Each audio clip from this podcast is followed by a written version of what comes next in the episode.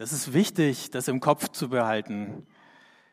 Denn ab und zu werden, wird ja auch über Menschen so geredet, als seien Menschen Material. Ne? Ähm, wenn Chefs sagen, ich habe da nichts Besseres gerade, da wird dann von Humankapital geredet in der Wirtschaft. Ihr seid weder Material noch Kapital, wenn ihr lebendige Steine seid. Das Verrückte an diesen lebendigen Steinen, und das, auch das lernen wir beim Petrus, ist, sie werden ja nicht von irgendeinem Architekten zu irgendeinem Bau zusammengesetzt, an dem man dann auch nichts mehr verändern kann, ähm, weil wenn du einen rausziehst, alles in sich zusammenfällt, sondern der Petrus schreibt davon, er baut euch zu einem Haus. Das heißt, ihr seid einerseits Teil dieses Gebäudes und andererseits seid ihr die, die es bauen. Und so funktioniert es auch in der Gemeinde. Wir haben uns ja in diesen anderthalb Jahren davon überzeugen können, dass ihr quicklebendige äh, Steine seid. Dass es euch schwerfällt, lang an einem und demselben Platz still zu bleiben. Dass da ein großer Bewegungsdrang ist, dass da eine Menge Lust am Entdecken und Erkunden ist, dass ihr euch ausprobieren wollt. Und das sollt ihr und das dürft ihr. Ihr gehört zu einem Haus aus vielen anderen lebendigen Steinen. Und äh, da dürft ihr mitdenken, wie dieses Haus aussehen soll. Ihr könnt mitreden, ihr müsst mitreden, wie dieses Haus aussehen soll, dessen Teil ihr seid und in dem ihr gleichzeitig wohnt und ihr müsst es mitgestalten. So ist es, wenn man mit lebendigen Steinen baut. Und in einem Haus aus lebendigen Steinen ist es so, dass es nie fertig ist. Und deswegen werden wir immer auf einer Baustelle leben, in irgendeiner Form. In dem letzten Jahr haben wir das ganz praktisch gesehen, ähm, als wir umgezogen sind und hier einen neuen Ort gefunden haben und neue Räume in der Henkelstraße gefunden haben und renoviert haben. Da waren wir die ganze Zeit am Umzug in Bewegung und auf einer Baustelle. Die Wahrheit ist, selbst wenn diese Arbeiten abgeschlossen sind, bleibt jede Gemeinde so eine Baustelle.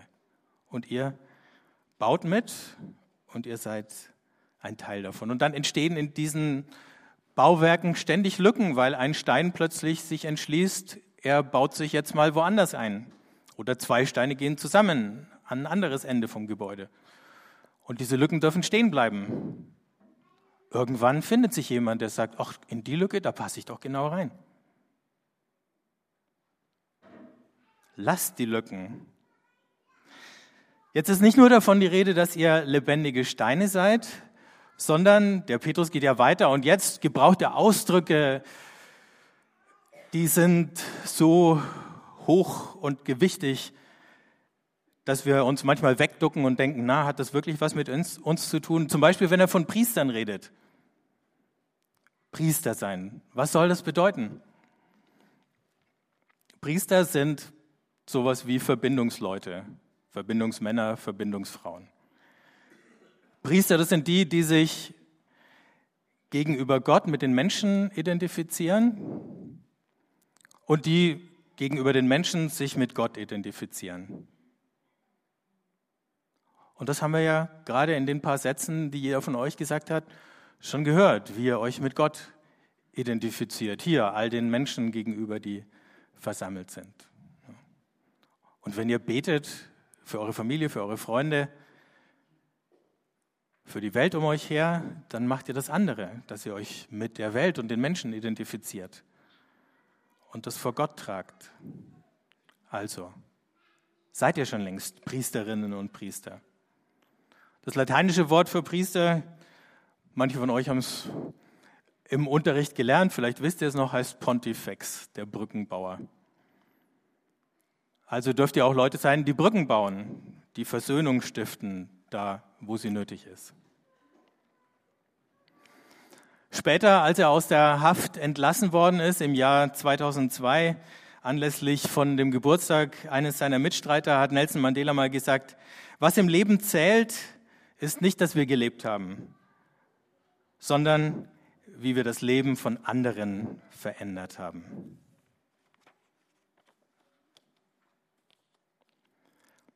Priester damals, heute ist es anders, haben Opfer gebracht. Deswegen schreibt Petrus auch was von einem Opfer. Das Wort Opfer ist noch ein bisschen schwieriger. Ich weiß nicht, was ihr für Assoziationen habt, wenn ihr an Opfer denkt. Es gibt ja Menschen, denen sieht man das an, dass sie sich aufgeopfert haben. Wenn man es ihnen ansieht, dann ist es manchmal auch schon problematisch. Und vielleicht kennen die einen oder anderen von uns so eine Persönlichkeit, von der man den Eindruck hat, ähm, irgendwie hat sich da jemand einfach nicht erlaubt, er selber zu werden, in all die Dinge hineinzuwachsen, die ihm gegeben und anvertraut und möglich sind, aus irgendeinem Grund, weil er irgendwie ein Verbot im Hinterkopf hatte, das darfst du nicht, du musst dich selber aufgeben. So ein Opfer wird von euch nicht verlangt. Gott verlangt nicht von euch, dass ihr auf alles verzichtet, was euch einzigartig macht. Im Gegenteil. Was er sich von euch wünscht, ist, dass ihr all das entdeckt, was euch einzigartig macht. Und dass ihr es dann mit den anderen teilt.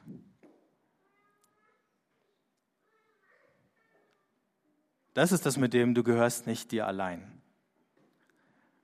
Aber du gehörst dir auch. Also finde raus, wer du bist und entdecke, wer du in Gott sein kannst.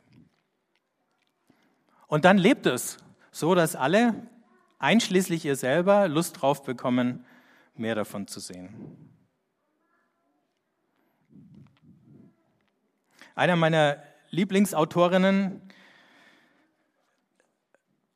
eine Französin namens Madeleine Delbrel, die als junge Frau zum Glauben gefunden hat und bis dahin Atheistin war, aber eine sehr begabte Autorin war, einen Lyrikpreis gewonnen hat als junge Frau und dann eine ganz dramatische Begegnung mit Gott hat, die ihr Leben total verändert hat und die dann in den 30er, 40er Jahren in einen kommunistischen Stadtteil von Paris zieht und da unter den Arbeitern und den Armen lebt, als ganz bewusste Christin, aber als jemand, der gar keine Angst hat, sich mit Leuten einzulassen und jeden Tag Umgang zu pflegen, die völlig anders denken und ticken als sie selber. Eine Frau, die immer, auch wenn sie auf vieles verzichtet hat und sehr einfach gelebt hat, bunte Kleider und Hüte geliebt hat, die Rotwein getrunken hat und Goloas geraucht hat. Nicht, dass ihr das müsst.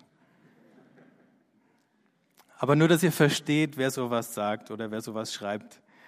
Die hat einmal geschrieben, ich glaube, und damit meint sie Gott, du hast von Leuten genug, die ständig davon reden, dir zu dienen, mit der Mine von Feldwebeln, dich zu kennen mit dem Gehabe von Professoren, zu dir zu gelangen nach den Regeln des Sports und dich zu lieben, wie man sich in einem alten Haushalt lebt.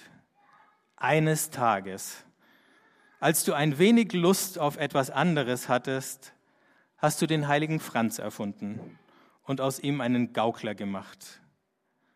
An uns ist es, uns von dir erfinden zu lassen, um fröhliche Leute zu sein, die ihr Leben mit dir tanzen.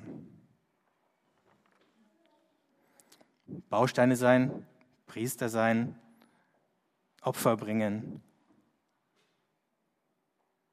Wo und wie soll das geschehen? Überall.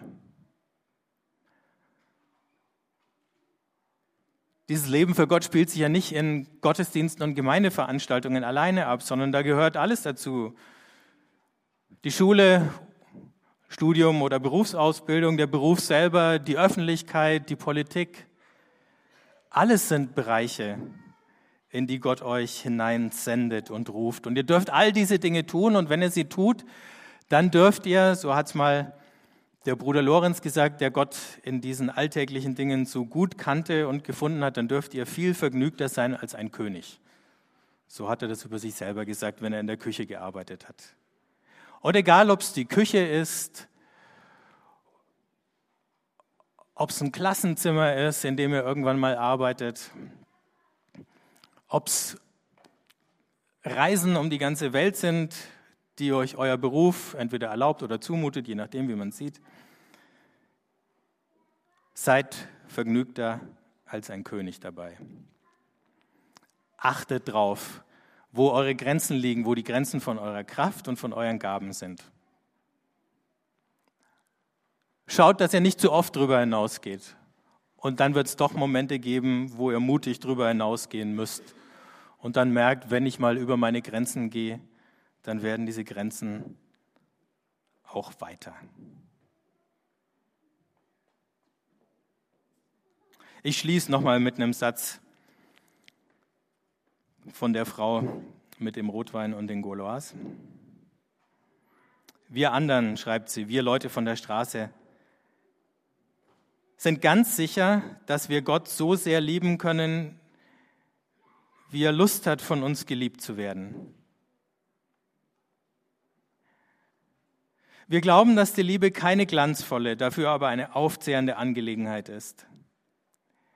Wir denken, dass wir, wenn wir für Gott ganz kleine Dinge tun, ihn ebenso lieben können wie mit großen Aktionen. Im Übrigen halten wir uns für schlecht informiert, was das Format unserer Taten angeht.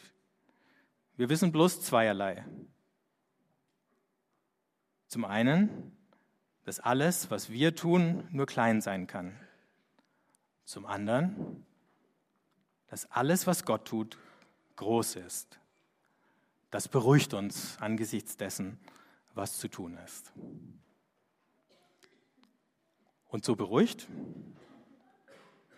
und so fröhlich und so neugierig könnt ihr jetzt kommen zur Taufe oder zur Erneuerung oder Aktualisierung eurer Taufe in der Konfirmation.